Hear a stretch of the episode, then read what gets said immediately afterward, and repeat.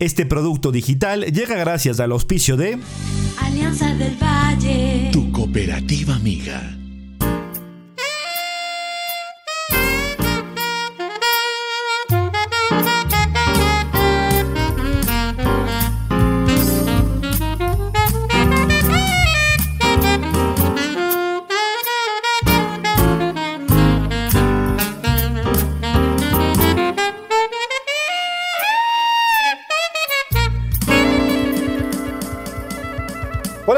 Amigos? Qué gusto volver eh, a poder eh, conectarse con ustedes. Gracias por acompañarnos de un episodio más aquí en Café Estéreo. Para mí es un placer traerles un nuevo capítulo y hoy con un invitado muy, muy especial que ha aceptado eh, tomarse una taza de café junto a nosotros. en primera instancia, como siempre, agradecer a la cooperativa Alianza del Valle con su crédito 100% digital que permite que este podcast salga a través de Spotify, de Apple Podcast, de Google Podcast y también YouTube y también a la cafetería eh, Cuatis Coffee Shop en donde grabamos, en donde nos tomamos un cafecito y en donde por supuesto eh, disfrutamos con nuestros entrevistados. Eh, también agradecerle a Croma Producciones y sobre todo también a Lunar Market Web que nos acompañan y que colaboran cada uno de los programas con nosotros. Hoy también nos vamos a servir un Duvars, un whisky escocés, así que estaremos listos para acompañarles durante este episodio con eh, el profesor Santiago Escobar, a quien ya le presentamos, exfutbolista, actual entrenador colombiano y que pues eh, ha sido muy querido acá en nuestro territorio ecuatoriano y vamos a, conocer un poquito de su historia y su relación con el fútbol, ¿no? una relación amorosa, digo yo, como eh, la tenemos muchos con el fútbol y con el café también. Profe, eh, Santiago Sachi Escobar le conocemos y obviamente gracias por, por aceptar esta invitación. ¿Cómo está? ¿Cómo, ¿Cómo ha pasado, profe? Gracias por su colaboración también. William, un gusto, un placer estar acá en este programa tomándonos un café en este lindo lugar que no es habitual que se realicen este tipo de, de programas. Entonces se siente uno muy bien y yo me siento espectacular. Profe colombiano, ¿no? ¿Usted es colombiano? ¿Le gusta mucho el café o es eh, suavito nomás para el café? Soy colombiano, usted sabe que Colombia es un país muy productor de, café. Tenemos café en diferentes regiones del país, en el Huila, en el Viejo Caldas, en la zona de Chinchiná. Eh, yo soy de Medellín y en los pueblos del suroeste antioqueño eh, lo que es Bolívar, Ciudad Bolívar, eh, eh, Andes, Jardín, se produce mucho café. Y no soy de tomar café todos los días, pero eventualmente sí me tomo un cafecito. Mi padre, que hoy no vive, eh, lo primero que se tomaba al, levantarse un tintico, un tintico y después seguía con 8 o 10 al día. Yo no tanto, pero sí me lo tomo. Qué bueno, hoy va a probar entonces uno de esos que se toma esporádicamente, además un café ecuatoriano para que también le dé usted también su, su perspectiva. Profe, eh, bueno, eh, ¿cómo le ha tratado nuestro país en este último momento? ¿Ya se acostumbró, no se acostumbró?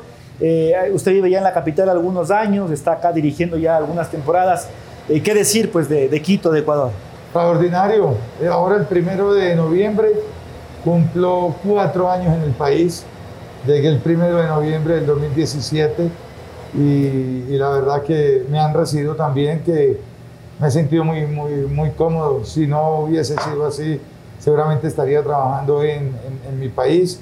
Pero de verdad que encontré demasiada calidez, eh, tanto de, de todas las personas que viven en, este lindo país, como la familia de la Universidad Católica. Entonces, eh, nunca había estado en, una sola ciudad eh, cuatro años, a excepción de, mi ciudad, ni como jugador ni como entrenador. Yo salía rápidamente de un lugar a otro, estaba un año, dos años, quería otros retos, pero acá me, me quedé y me amañé. Eh, ¿Medellín es parecido a Quito?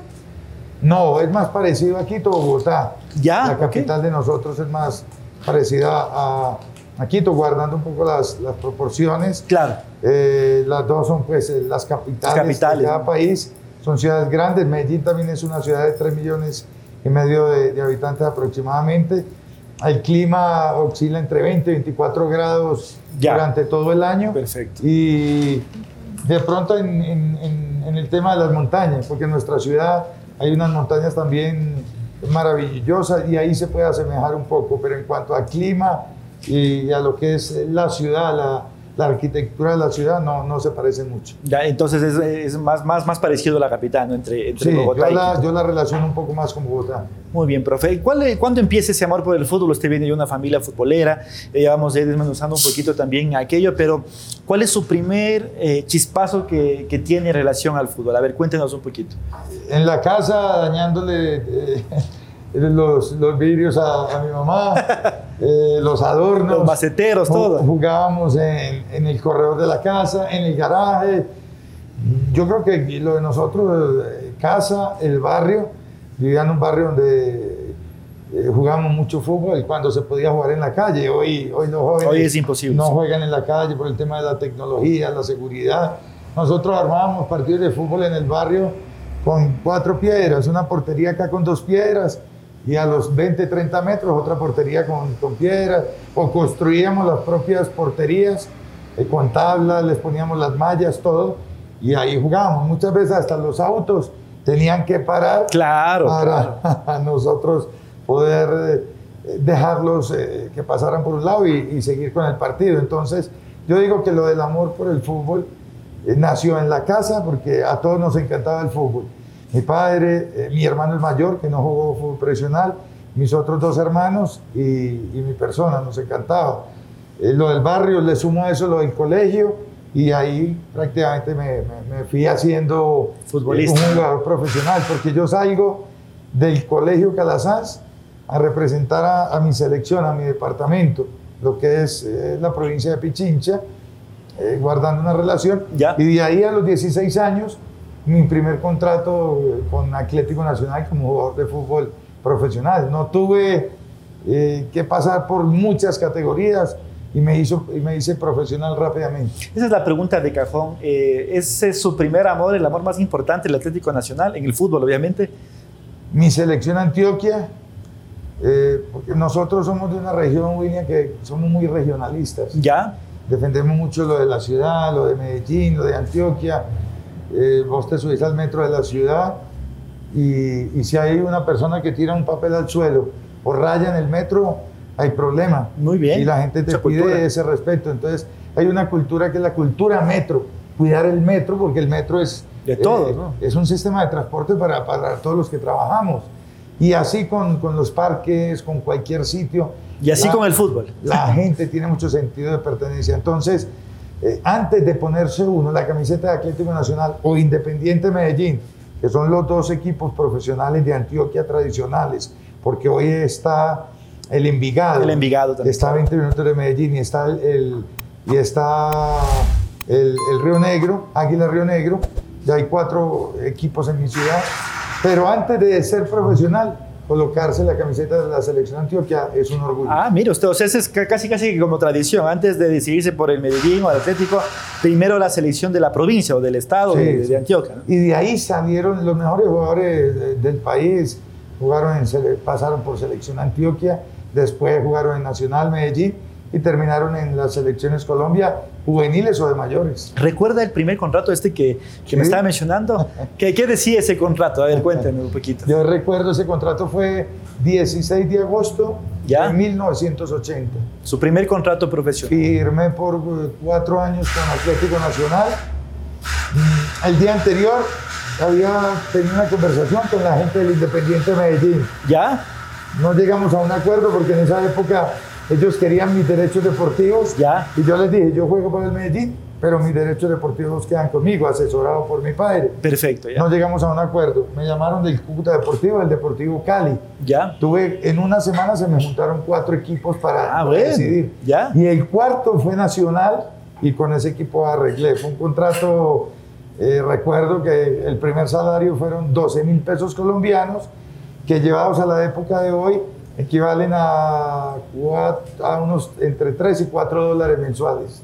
Eh. Estamos hablando de 1980. Ah, claro, Ese claro. era mi salario ¿Ya? y una prima de 120 mil pesos eh, por todo el año, que equivale hoy en día a unos 30 dólares. Ah, bueno, o sea, digamos que, bueno, guardando las distancias, obviamente, los tiempos y demás, pues eh, eh, el fútbol de hoy tiene otro mercado, Sí, ¿no? sí, tiene, sí. tiene otros valores a nivel mundial, acá también, eh, y a nivel sudamericano, pues se pintan eh, lo que siempre dicen los futbolistas de antes, ¿no? Si nosotros ganásemos los sueldos que son ahora, pues otra sería nuestra vida posterior. Pero bueno, son cuestiones, yo creo que de la globalización en general, y el fútbol no se ha escapado de eso, eh, por el tema de los derechos deportivos, las marcas que hoy auspician y, y sobre todo porque hay mucho poder adquisitivo dentro del fútbol. Pero bueno, eh, esta primera etapa con Atlético Nacional como futbolista, ¿cómo la vivió, profe?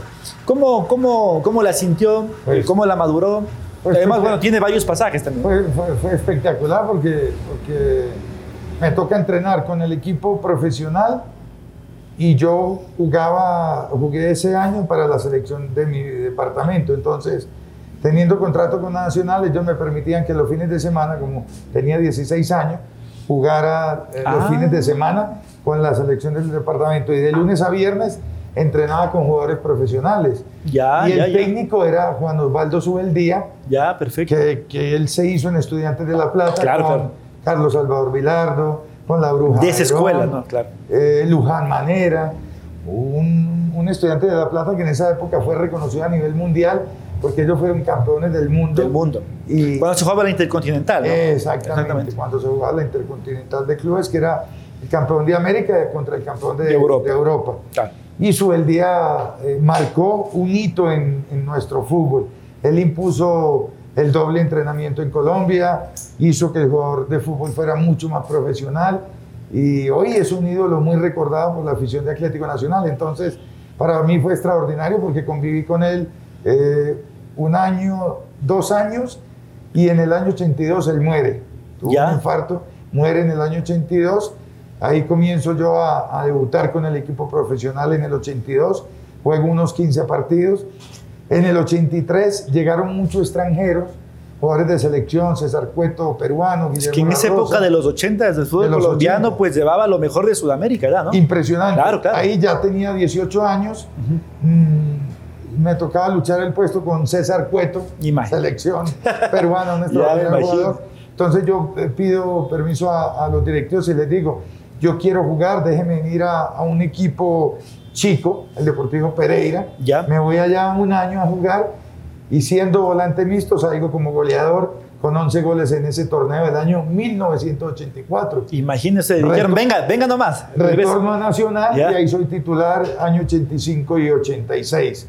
Hay una mala administración en, en lo administrativo y el América de Cali era el mejor equipo de Colombia en ese momento y me contrata Claro. Gabriel Ochoa Uribe Ah, mira usted. para ir a, a la América en el año 87. Lo llamó, profe, véngase, bueno, en esta cosa, Sachi, Sachi, van a- véngase para acá, Exactamente. a Cali. Entonces, y hay rivalidad entre Cali y Medellín. mucha rivalidad. futbolística, ¿no? Y yo quería jugar Copa Libertadores Ya. y cumplo ese sueño. Eh, soy subcampeón de la Copa Libertadores de América. Perdimos la final en el último segundo en un partido neutral que jugamos en cancha neutral en, en Santiago de Chile frente a Peñarol de Uruguay. Perdimos 2, 1-0, 2 a 1 y, y tuve la fortuna de, de jugar ese año con el médico Ochoa 50 partidos. Pero el recuerdo más lindo que tengo es la nómina que había en ese equipo. Cuéntenos un poquito, a ver. Eh, Julio César Falcioni. Ya. Hoy técnico eh, también. Hoy técnico Ricardo el Flaco Gareca. Hoy técnico también de Perú, ¿sí? Sergio el Bocha Santín. Bueno, también. Asistente técnico de Gareca hoy en la selección Sí. peruana. Willington Ortiz. ¿Qué equipazo? El mejor jugador eh, colombiano de esa época. Eh, Roberto Cabañas. Mira jugador de la usted. selección paraguaya. Paraguayo. Uribe, el peruano, un número 10. Sí, claro. Muy buena condición. Y después jugadores de Selección Colombia, Norberto Pelufo, Jorge Porras, Víctor Luna, Alex Escobar, un jugador muy querido acá. Claro, acá- es muy querido en- por la gente de Liga. de Quito, un Sí, maestro. el maestro. Compartimos cancha en ese América de Cali. Qué O sea que increíble, los ¿no? recuerdos son, son demasiados. O sea, solo entrar en ese vestuario era ver, No. pues, el fútbol legendario, ¿no?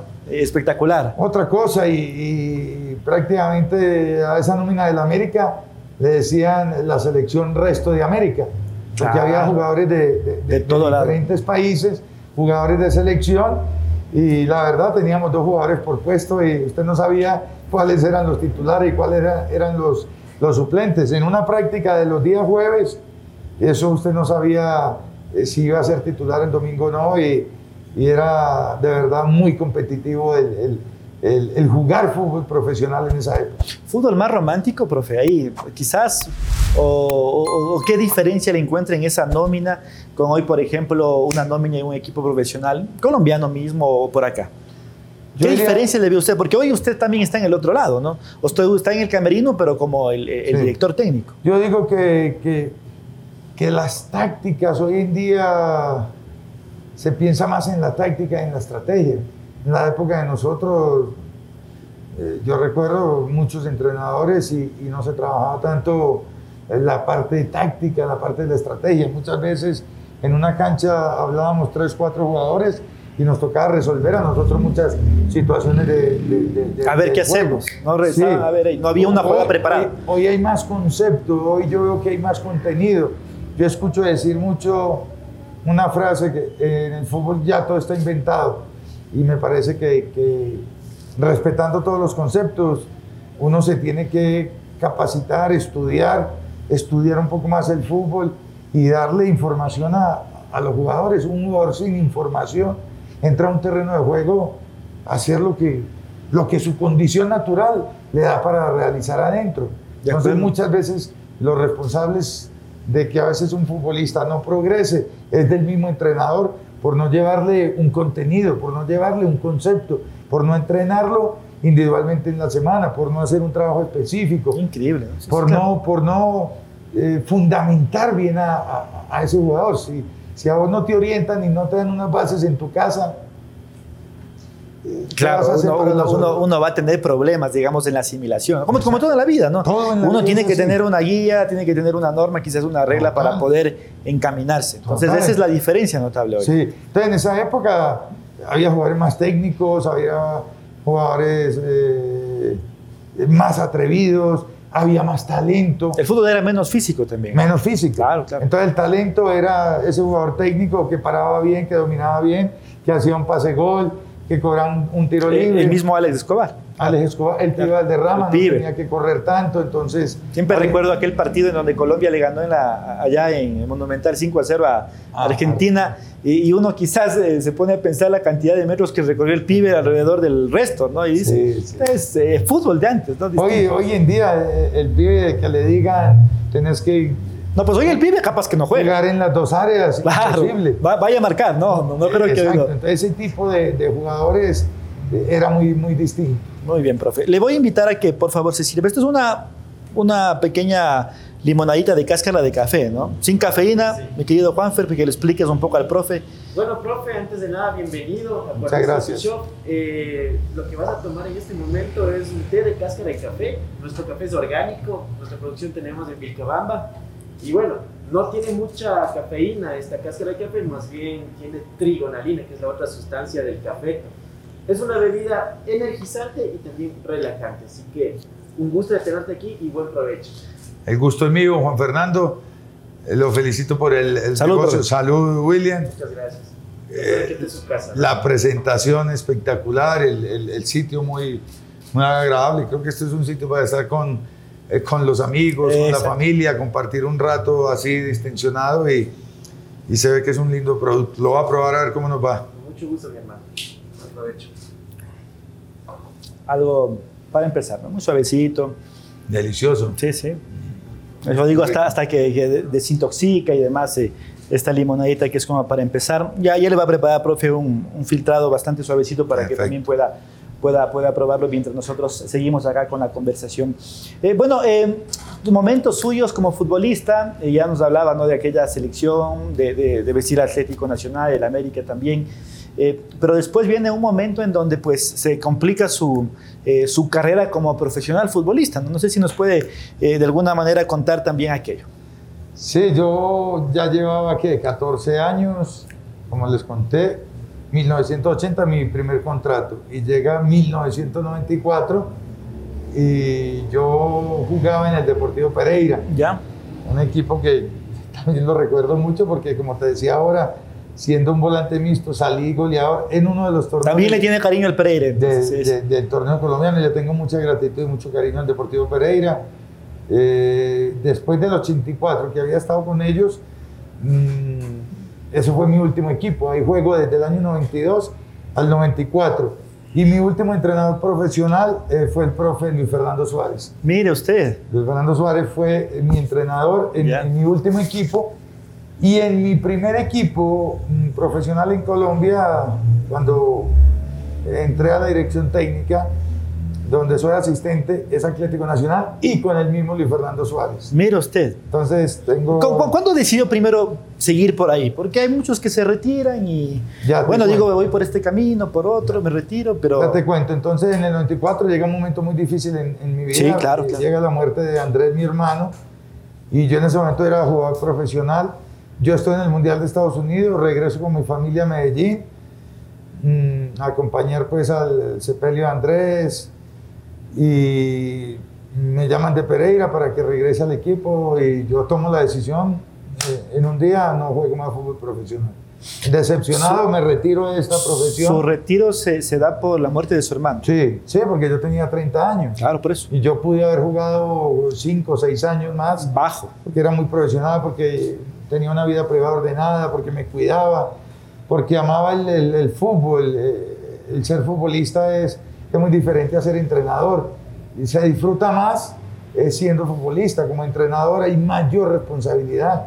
Y eso es desde que uno se levanta hasta que se acuesta. Entonces tomo la decisión de, de retirarme, decepcionado con el fútbol, le echo la culpa de la muerte de mi hermano a- al fútbol. Y me parece que no, que la muerte de mi hermano tiene que ver con, con la, esa- la, la- la parte social, con, con esa falta de tolerancia de la gente. Y, Sí. Y yo decía, bueno, el, fútbol al final sí tuvo que ver, pero con los años me di cuenta que, eh, que fue un individuo eh, el que asesinó a mi hermano y que eh, el fútbol nos lo había dado todo a nosotros y, y que yo ya no me podía retirar. Entonces a mí me empieza a llamar la gente que vuelva, que vuelva al fútbol. Mm, y usted me pregunta ahora, William, ¿cómo empezó ese amor por el fútbol? Sí, pero antes, profe, porque eh, yo eh, con mucho respeto quiero, quiero preguntarle un poquito más sobre el tema de, de su hermano y es que eh, usted me, me- me contó algún momento que estaban ustedes en el Mundial, ¿no? Sí. Estaban allá acompañando obviamente la selección, una selección que, eh, que obviamente tenía, no sé si un cartel de favorito para campeón, puede ser que sí, pero se esperaba mucho de Colombia en 1994. Llega aquel partido con los Estados Unidos y pasa lo que pasa. Eh, ¿Cómo fue la noticia? Y con mucho respeto le pregunto esto porque usted estaba con su familia, eh, eh, cómo se dieron las circunstancias, ya fueron posteriores. No sé si quiere exteriorizar un poquito también sobre aquello. Sí, no, no hay ningún problema. Nosotros estábamos con la familia, fuimos a acompañar a la selección Colombia y a mi hermano hasta, donde, hasta la fase donde llegara la selección. Claro. Y, habíamos, y ahí habíamos quedado con la familia que en el momento que eliminaran a Colombia, nosotros seguíamos un viaje de turismo por los Estados Unidos. Ujú. Entonces estamos en Los Ángeles y eh, vino ese partido con Estados Unidos, el último con Suiza. Vamos al hotel de la concentración de la selección a despedirnos de Andrés. Le doy un abrazo, le digo, cuídese mucho. Y él me dice, en ocho días nos encontramos, yo voy a Medellín, doy la cara al país y me regreso con mi novia, con la novia de él. Él en Ya. ese mes de diciembre de ese año se iba a casar Ya, con una perfecto. odontóloga. Entonces él dijo, yo regreso a Medellín por mi O sea, él quería dar la cara por, por, Sí, por aquel por autogol. Y regresar con su equipo. Ya. Entonces le dijimos, nos encontramos en, en otra ciudad, en Miami. Me dijo, allá, yo llego con Pamela, mi novia, y, y nos juntamos nuevamente con la familia. Esas fueron las últimas palabras. Eso fue el 28 o 28 de junio del 94. 29, 30, 31, primero, el paso en Medellín. Y el día 2, en la madrugada, él iba a ir a un pueblo del suroeste, de esos pueblos que te mencioné ahora, donde una familia que lo había invitado. Entonces él se iba a ir para esa finca eh, a saludarlos ese 2 de julio y el 3 o 4 regresaba a Miami a encontrarse con O nosotros. sea, ya estaba en la última parte para el regreso. Ya. Exactamente. Entonces, previo a ese 2 de julio, Andrés, no- él no, Andrés no salía mucho y ese día le dio por, por salir y llamó a cuatro amigos de él y dijo, me quiero encontrar con ustedes esta noche. Vamos a tomar Vamos a algo. salir, vamos a, a tomarnos algo. Y salió esa noche. Eso es, eso en Medellín, pero. Eso en Medellín. Ya. Todos los amigos de él me dicen que él estaba feliz, que estaba contento, que la gente lo felicitaba, lo abrazaba, él lo quería mucho en Medellín.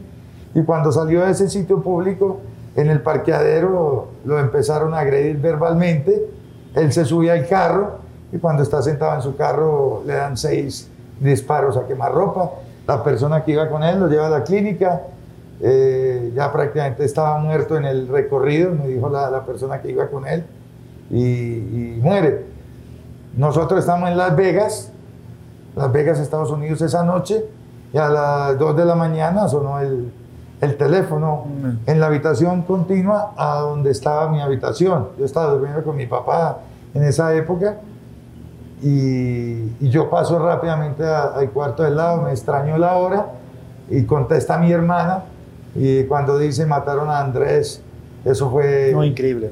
Eso fue impresionante lo que sentimos. Inmediatamente eh, tomamos un taxi al aeropuerto a comprar tic- eh, eh, y a las 6 de la mañana eh, nos, nos embarcaron en un vuelo de regreso a Colombia y, y llegar prácticamente a ver esa tragedia. Eso fue demasiado duro. Creo que ha sido el momento más duro de mi vida. Ese es el momento más duro de su vida para su con la- familia. con la muerte también de mi madre, de mi padre, de mi otro hermano. Pero, Pero, esto fue- pero lo otro es, accidental. es algo que, que no es esperado, ¿no? es algo impactante del momento y, y, y por factores que uno a veces no los entiende, ¿no? que no los entiende, pero eh, en- llegaron a superarlo de alguna manera, ustedes además como familia y usted principalmente porque eso de, de desamorarse del fútbol, de tenerle odio, de, de decir, bueno, quiero retirarme de esto.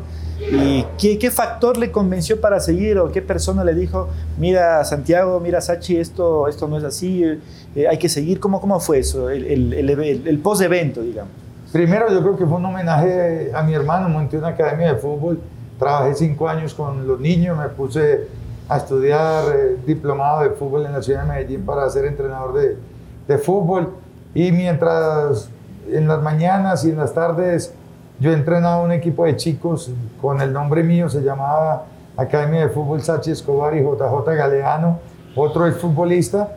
Eh, montamos esa academia trabajamos ahí cinco años con jóvenes desde los 5 a los 15, 16 años.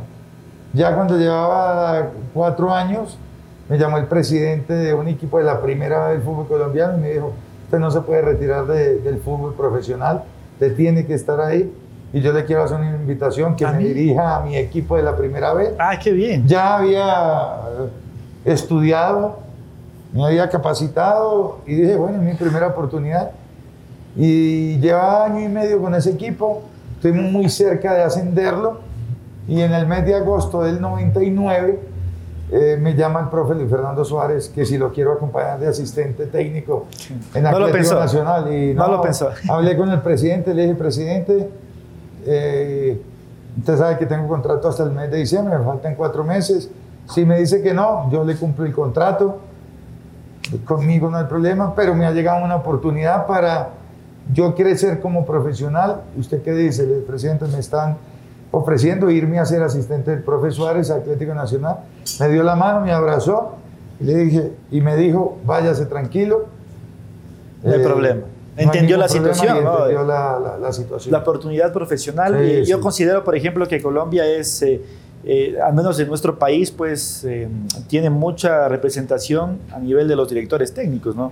Clasificamos a, dos mundiales, eh, bueno, a- a tres mundiales con técnicos colombianos, Reinaldo Rueda, eh, con Luis Fernando Suárez, con el Bolillo Gómez, eh, y estos mismos profesores también eh, han tenido una muy buena pues, trayectoria en el fútbol colombiano, incluso a nivel de selecciones igual. ¿cómo, ¿Cómo empieza Sachi Escobar a definir su estilo? Hoy estamos en un fútbol muy moderno en donde dice, a ver, el técnico tiene tintes conservadores, es un equipo que suelta más, que tiene posesión. ¿Cómo define eh, Sachi Escobar su, su, su técnica? Porque yo creo que no es parecido a lo que planteaba en ese momento Luis Fernando Suárez, al menos ese es mi, mi concepto inicial, pero ¿cómo fue eso para usted, profe? Sí, Antes de contestarte esa pregunta, William, recuerdo que ahora me dijiste en qué momento también eh, te gustaba tanto el, el- el- fútbol profesional o la dirección técnica. Ah, sí, sí, sí. Cuando era jugador, eh, preguntaba mucho a los entrenadores, ¿Ya? ¿por qué este movimiento? ¿Por qué para adelante? ¿Por qué para atrás? ¿Por qué esta perfilación? ¿Por qué esta cobertura? Y con uno de los entrenadores que más conversaba de táctica era con Aníbal del Maño Ruiz, Maño técnico Ruiz. uruguayo, eh, muy inquieto, muy capacitado, y con Luis Cubilla, otro También. técnico uruguayo, con Juan Martín Mujica, eh, porque ellos llegaban a Colombia y trabajaron mucho lo que era la zona. Con su El Día Bilardo se trabajaba mucho el hombre a hombre, parejas por todas las canchas, por toda la cancha, y mi marca, mi marca era usted y lo tenía que seguir por toda la cancha. ¿Ya? Y a mí me parecía que eso limitaba mucho al futbolista y a mí no me gustaba que, que me limitara. Me gustaba cumplir con unas tareas, pero... pero Darle me un poco más de libertad. Y darle un buen manejo a- al balón. Yo cuando jugaba y tenía el balón en los pies, yo, no me gustaba eh, tirar un pelotazo. Yo decía, ¿por qué? Si lo tengo en mis pies, el día que yo sea entrenador, yo le voy a pedir a, a- a- a- mis jugadores mínimo que sepan controlar y pasar. Y eso era lo que yo veía en un jugador. Empezaba a mirar, este controla y pasa. No me importaba si era pequeño o grande. No me importaba si era blanco o negro. No me importaba nada de eso. Miraba dos conceptos. Un jugador que sepa controlar y que sepa pasar. Ya después, que sepa defender, que tenga una buena actitud, eh, que, que lo entregue todo, que físicamente tenga un buen desarrollo en la parte táctica. Pero hay dos temas en la técnica que, que, que a mí me encanta. Un jugador que controle y que pase bien el balón. Eso a mí me seduce. Ya, y eso es lo que ha ido construyendo con sus equipos, ¿no? Eh, a medida de que eh, fue pasando eh, el tema. Cuéntenos cómo fue ya después de, de- de esta época con Luis Fernando, Eh, porque llega un equipo grande colombiano, protagonista a nivel internacional también, eh, pero se llegará el momento ¿no? de decir, bueno, profe, gracias, yo me iré también por mi camino. ¿Cómo fue eso? Sí, del 99 al 2000, 2001, dos años, dos años estuve con el profe Suárez y recibo una llamada de Rafael Dudamel y me dice, yo soy de Mérida, Venezuela, el dueño del estudiante de Mérida está buscando un técnico colombiano, te conocí en el Deportivo Cali trabajando como asistente técnico del profe Suárez y me dijo, yo ya te veo para que empeces a, a volar solo. Y yo lo miré y le dije, ¿cómo así? Me dijo, ese equipo está que desciende y solamente te van a pedir que le salves la categoría. Faltaban nueve fechas. Y esa, eh, Entonces, yo a veces esas tareas son las más complicadas. Entonces yo le dije, déjeme, yo hablo con el profe Suárez. Eh, Luis, mira lo que me están ofreciendo. Y me dijo, váyase ya, empiece a volar solo. Usted ya, yo ya lo veo para que empiece a volar. Ya usted estuvo de asistente mío dos años, ya está preparado, arranque. Me fui solo para Venezuela, sin preparador físico, sin entrenador de portero. Sin asistente tampoco. porque los tenía estudiantes de Mérida. Ah, ya, ya, ok, El ok. cuerpo técnico estaba allá. Necesitaban solamente el entrenador. Llegué un jueves y el primer partido era en San Cristóbal con el Táchira. Ya. Quedamos 3 a 3. Luego ganamos 7 partidos consecutivamente, empatamos uno más y quedamos campeones. En mi primera experiencia como entrenador de un torneo eh, lejos de mi país. Fue algo extraordinario e A impensable. usted le contrataron para salvar la categoría y termina siendo campeón. Sí, entonces, Entonces, empiezo a ver... ya se ganó las credenciales enseguida por ahí. Entonces, William, empiezo a ver los jugadores y yo empiezo a armar mis equipos de acuerdo. Yo llego con una idea, Claro. pero de acuerdo a las características de los jugadores, voy implementando mi idea de juego. Si tengo centrales para iniciar jugando, inicio jugando desde atrás. Si tengo laterales de vocación ofensiva, Eso es importante. váyanse al ataque. Porque, porque a veces piensan, eh, y eso está bueno a, a discreción de cada uno de los técnicos, ¿no? que el plantel tiene que acoplarse a lo que estructura el técnico y eso me parece que es mucho más difícil de que el técnico, a ver, tiene una idea y dice, él puede jugar así, es un lateral con proyección, pero no tiene retorno, entonces le voy a, a bajar de puesto. Entonces me parece que uno con la materia prima va moldeando sin perder la, la filosofía de juego, ¿no? Total. Exactamente. Hay, hay una cosa que es el modelo de juego, después la idea de juego, que son varias ideas de juego, y está la idea del entrenador. Yo llego a un club con una idea de juego, pero si en el día a día veo que esa idea no la puedo desarrollar, yo tengo que tener la capacidad de adaptarme e ir haciendo retoques de acuerdo a, a- la materia prima que tengo, que son los, los futbolistas. Yo no le puedo obligar a un defensor central que toda la vida se acostumbró a tirar un pelotazo largo, que no siente el salir jugando, a que de la noche a la mañana salga jugando. Exactamente, ¿no? es, es mucho más complicado. Quizás se lo puede hacer, ¿no? pero eh, la memoria futbolística existe ¿no? y a veces es complicadísimo también aquello.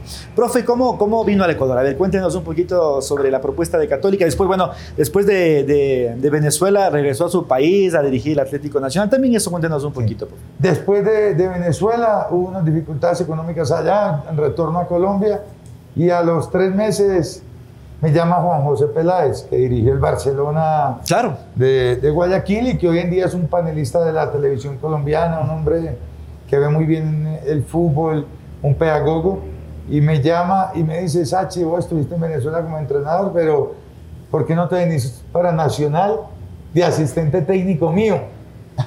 Ya, y, Y yo ¿qué ya pasa? siendo entrenador dije, yo quiero seguir aprendiendo. Esto no es, es desmejorar, porque era entrenador, muchos lo pudieron haber pensado así, Claro, claro, y claro. me ofrecen ser asistente. Otra vez, Y claro. Yo dije, profe, no tengo ningún problema. Yo quiero seguir aprendiendo y a mí me va a llegar la oportunidad. Entonces, había sido también campeón con Suárez como asistente año 99. Con Peláez voy y quedamos subcampeones 2003, 2004. Ya. Termina el mes de diciembre y me dice, ya estoy cansado, yo me quiero ir para la finca a medir. Se retiró. Y y yo- cuando dice. y, y- y le dije, ¿y qué va a pasar conmigo? Y me dice, tranquilo, déjame, yo hablo con los directivos, voy a sugerir el nombre suyo para que continúen el proceso. el proceso. Y habla con los directivos y me encargan como técnico de Atlético Nacional en 2005. Ah, Tiene una linda historia con Y él. en el 2005 es mi primera oportunidad con Nacional y quedamos campeones en ese primer semestre y le damos la octava estrella Atlético Nacional. Después vamos al Deportivo Pasto, al Independiente Medellín, eh, al Bolívar de La Paz, al Once Caldas de Manizales, vuelvo a Nacional, ah no, de Bolivia, regreso a Nacional en el 2011 y volvemos a quedar campeones. 2013 voy a la Equidad- al Once Caldas, 2015 eh, Equidad y 2017 el Táchira. Llevamos nuevo, un sí. año casi en el Táchira y por esas dificultades económicas el equipo está clasificado. Un día me dice el, el presidente que no había posibilidad de continuar, le dije no hay ningún problema, yo me retorno al país, entiendo la situación. Y salgo de Táchira y Francisco Ega se dio cuenta que, que yo salgo de Táchira. Yo nunca había tenido un empresario en, hasta antes de venir a Ecuador, ni como jugador, ni como entrenador. Solo su padre cuando era menor de edad. Exactamente. Ya, ok. Y aparece Ricardo Pachón, un empresario colombiano, y me llama y me dice... Y él tiene, bueno, mucha participación en nuestro fútbol. aquí en, ¿no? en el fútbol ecuatoriano y me dice, mira, hace tiempo Francisco Vegas te ha querido tener en, en- en- en Católica y se dio cuenta que ya no estás con Táchira, que si nos podemos encontrar en Bogotá eh, este fin de semana, le dije, no tengo ningún problema. Nos encontramos en, en Bogotá, hablamos unas dos horas, organizamos el proyecto, él me quería conocer, qué pensaba yo sobre el fútbol, cuál era mi proyecto deportivo, mi idea de juego, todo. Se las puse y me dijo, bueno, la otra semana llega a Ecuador, el equipo había, había salvado, si ganaba ese partido que yo llegué y que dirigió Marcelo, Roma, Marcelo, Marcelo Román, Marcelo Romano, eh, Católica salvaba la categoría. Y yo llegué, estuve en la tribuna y Marcelo ganó ese partido y, y la Católica Recuerdo, salvó la recuerdo. categoría en el 2017. Recuerdo Dirijo seis partidos más, perdemos cinco, ganamos uno. No me dijeron absolutamente nada de los resultados, sino que me dijeron qué diagnóstico hace. Entonces yo le dije, les dije, yo creo que hay que depurar el grupo, estos jugadores deben salir, en estas posiciones requerimos jugadores de estas características. Y yo durante ese mes de noviembre 1 a diciembre 10 o 15, yo lo que hice fue irme a, a ver los partidos de Independiente, los partidos de Liga, e iba a la Tahualpa y a recoger información y a ver los jugadores. Sin descanso, sin Sin, descanso. descansar. Qué bueno. Ahí hicimos el diagnóstico y, y en ese 2018 pues se hizo una buena campaña y ahí vamos hasta, hasta el día de hoy. Ahora termino, como le digo, mi contrato en diciembre. Eh. Vamos a ver qué quiere la gente de Católica. Le volverás la madre del Atlético Nacional, ya veremos, porque ya le sedujo por ahí. Profe, a ver, este eh, es eh, un café de especialidad para que lo pruebe, lo deguste. Juan Salud, Fernando, salud. explíquele un poquito también a, a ¿De qué se trata? Con mucho gusto, mi querido hermano. Eh, este es un filtrado, ¿sí? Es un filtrado en B60. Este es el método de extracción, ¿sí? Eh, prácticamente eh, tú vas a encontrar algunos atributos fuera de lo común. Si Sí. no es un café eh, de lo convencional, prácticamente vas a tener más aromático, un buen cuerpo. De hecho, es un cuerpo muy elegante. Se está preparando, o sea, más bien se está sirviendo en una taza. El sabor residual es increíble por las fermentaciones que aplicamos a los cafés actuales. Qué bueno. Así que hermano, A su salud. Profe, salud. Muchas gracias. Y a mí páseme un Amable. poquito del Dubars de la otra botellita, por favor. ¿Qué tal está, profe? Espectacular. Sí, se delicia. los Muy sabores. suave, ¿no? Sí, totalmente. Suave, aromático. Tienen un muy buen producto. ¿Y Muchas este, lo, y este lo, lo exportás también? Eh, por el momento no estamos en exportación, pero tenemos un lineamiento para en, en plazo corto y medio para ya hacerlo. Ahí está. Delicioso. Y Yo tengo acá también, voy a seguir mi, mi expreso con un piquetito, como decimos los ecuatorianos, un Irish Coffee. Así que a su salud, profe. Salud, William. Un gusto. y Gracias por, gracias por aceptar esta, esta conversación. Ya para- rico. Delicioso. Mientras nos degustamos este cafecito para, para ir cerrando también eh, esta conversación, el profe, como, como lo hemos escuchado, es tan trabajador que, que tiene que, que- que cumplir también sus, sus actividades. Eh, viene, viene el tema de Católica. eh, es que es un tema para explicarlo, ¿no? Vino un tema de, con Jorge Célico muy largo, muy fructífero, en donde encontró un estilo de juego con el profesor Célico que hoy está en la selección sub-20 y, y había dudas quizás de, de cómo venga otra escuela de otro país, pero déjeme decirle, al menos desde mi virtud periodística, bueno, usted también fue comentarista, ¿no? Sí. Fue, fue colega también, comentarista en, en Colombia, pues eh, en no, no solo que continuó de, de alguna manera eh, ciertos ribetes ofensivos, sino que mejoró ese producto que es Universidad Católica. ¿Cómo lo hizo, profe? Cuéntenos, eh, sin dar así detalles explícitos, Sí. pues, eh, de su trabajo, ¿no? Soy un afortunado. Primero, encontré una base de jugadores ecuatorianos eh, extraordinarios.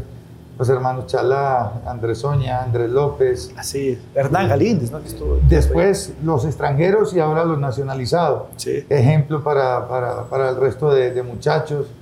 Y de verdad eso ha sido eh, una ventaja para uno, encontrar jugadores de fútbol integrales, no simplemente un jugador de fútbol, sino verdaderas personas, buenos padres de familia, buenos hermanos, buenos hijos, buenos compañeros. buenos compañeros.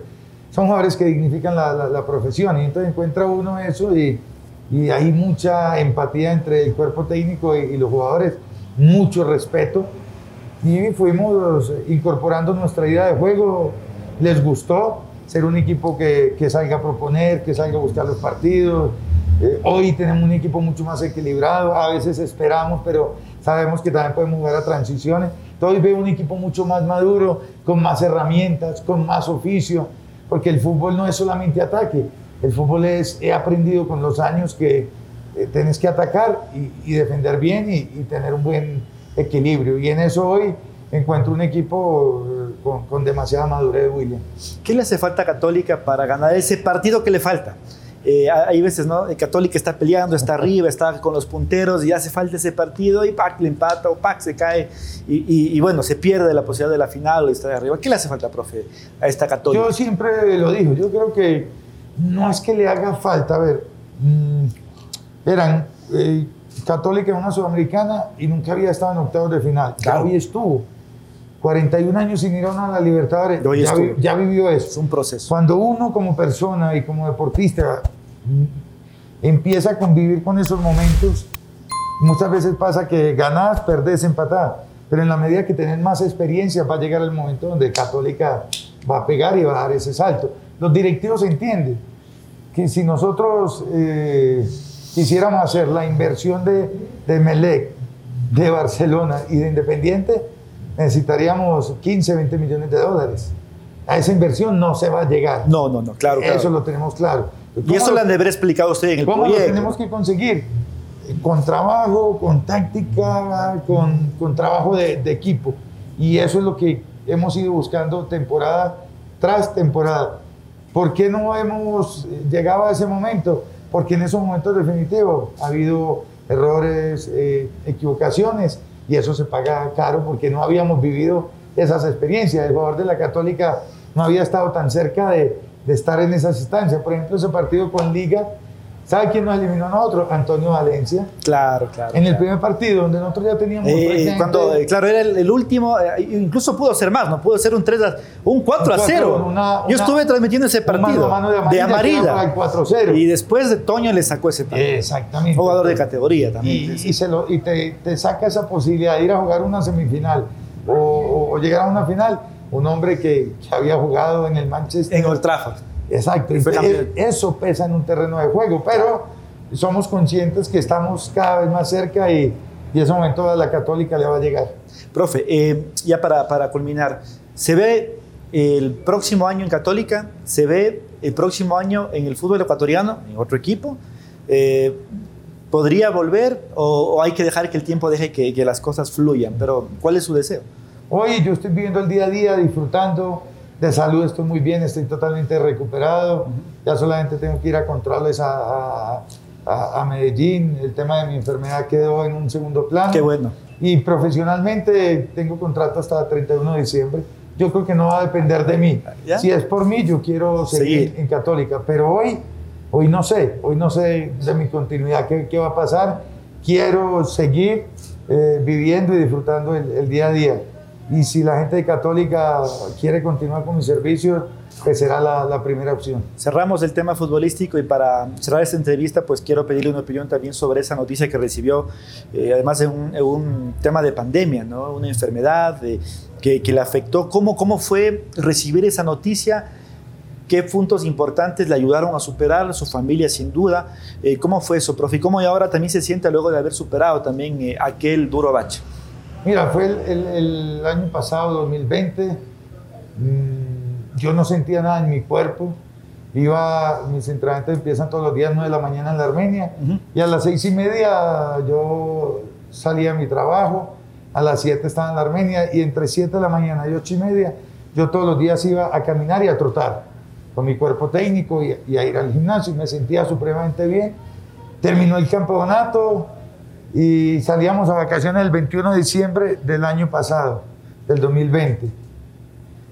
Y, y el 15 de diciembre yo le digo al doctor Francisco Naranjo, nuestro Sí. médico, digo, médico, yo todos los años eh, me hago revisión en Medellín, de, voy donde el urólogo. Llevo 14 años donde todos los años él me revisaba permanentemente, me pedía pruebas de sangre, el antígeno, y, y mi antígeno máximo estuvo en 3 puntos, 3.5.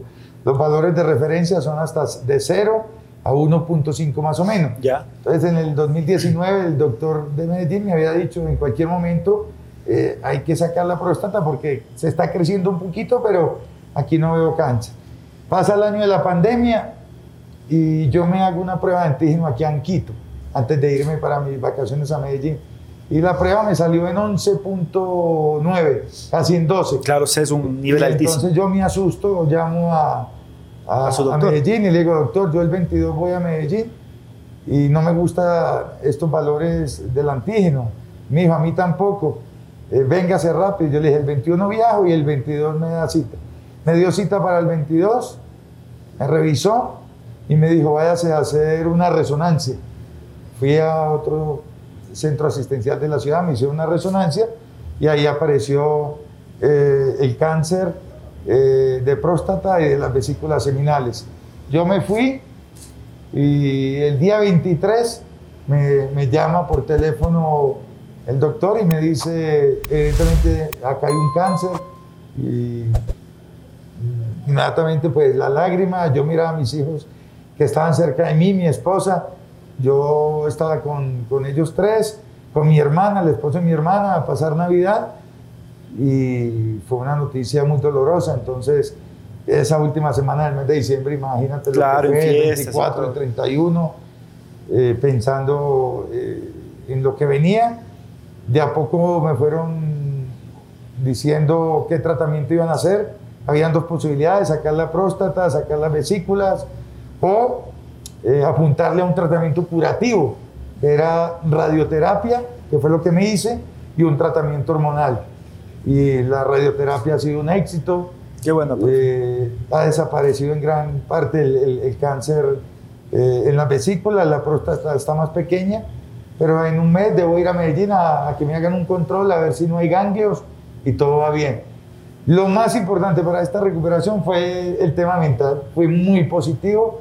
Yo le dije a mis hijos y a mi señora, le ofrezco esta enfermedad a Dios, eh, yo me siento bien, yo no siento dolores, no siento absolutamente nada, yo voy a seguir viviendo como si no tuviera nada me prohibieron fue montar en bicicleta, montar a caballo, trotar, no hacer esas cosas, cuidarme mucho y, y hacer mi radioterapia, eso hice.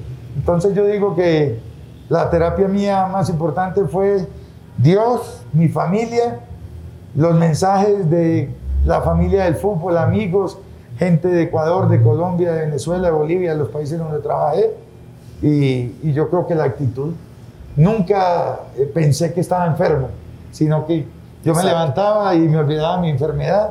Y hacer la vida. Y la superé. Y la bueno, superé. Hoy me siento supremamente bien, Willy. Salud por eso y, y- y que bueno, a la gente de bien le va bien eh, eh, con, con eso, profe, y, y agradecerle también por este tiempo, por cerrar también esa entrevista con esa anécdota que, que es muy personal y sobre todo pues que nos llena de alegría a los, a los que nos gusta el fútbol, ¿no? Pero Eh, sabe que no es tristeza. Yo hoy Sí, sí.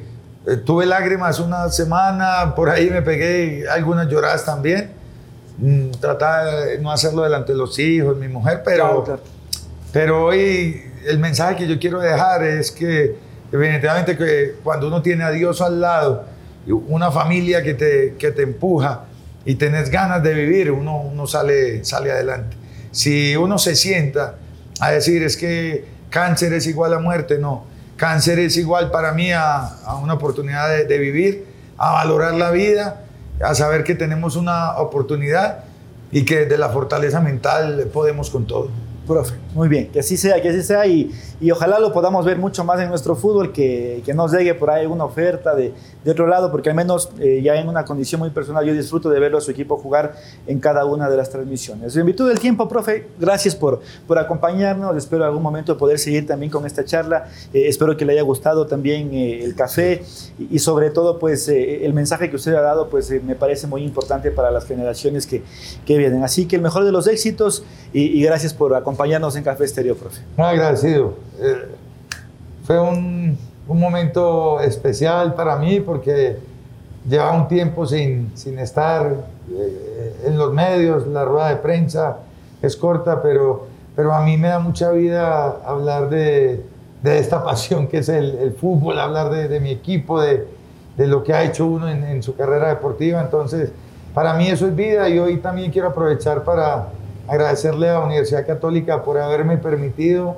estar en mi país eh, recuperándome de una enfermedad que sé que es muy dura, no te puedo negar, pero que hoy en día vemos los frutos de esa recuperación. Gracias, profe. Santiago Escobar, quien nos acompañó en esta ocasión aquí en Café Estéreo, muy agradecidos por la presencia de él, por su mensaje y sobre todo por hablar esto que nos gusta el fútbol. Gracias a la cooperativa Alianza del Valle con su crédito 100% digital, eh, también a Lunar eh, Market Web, también a Croma Producciones y sobre todo también a Cuatis Coffee Shop que nos acompaña con su whisky también Dubas, que nos acompaña en cada una de nuestras grabaciones. Así que hasta la próxima, amigos y amigos podcaster, nos vemos en la siguiente ocasión. Chao, chao. Este producto digital llega gracias al auspicio de... Alianza del Valle. Tu cooperativa amiga.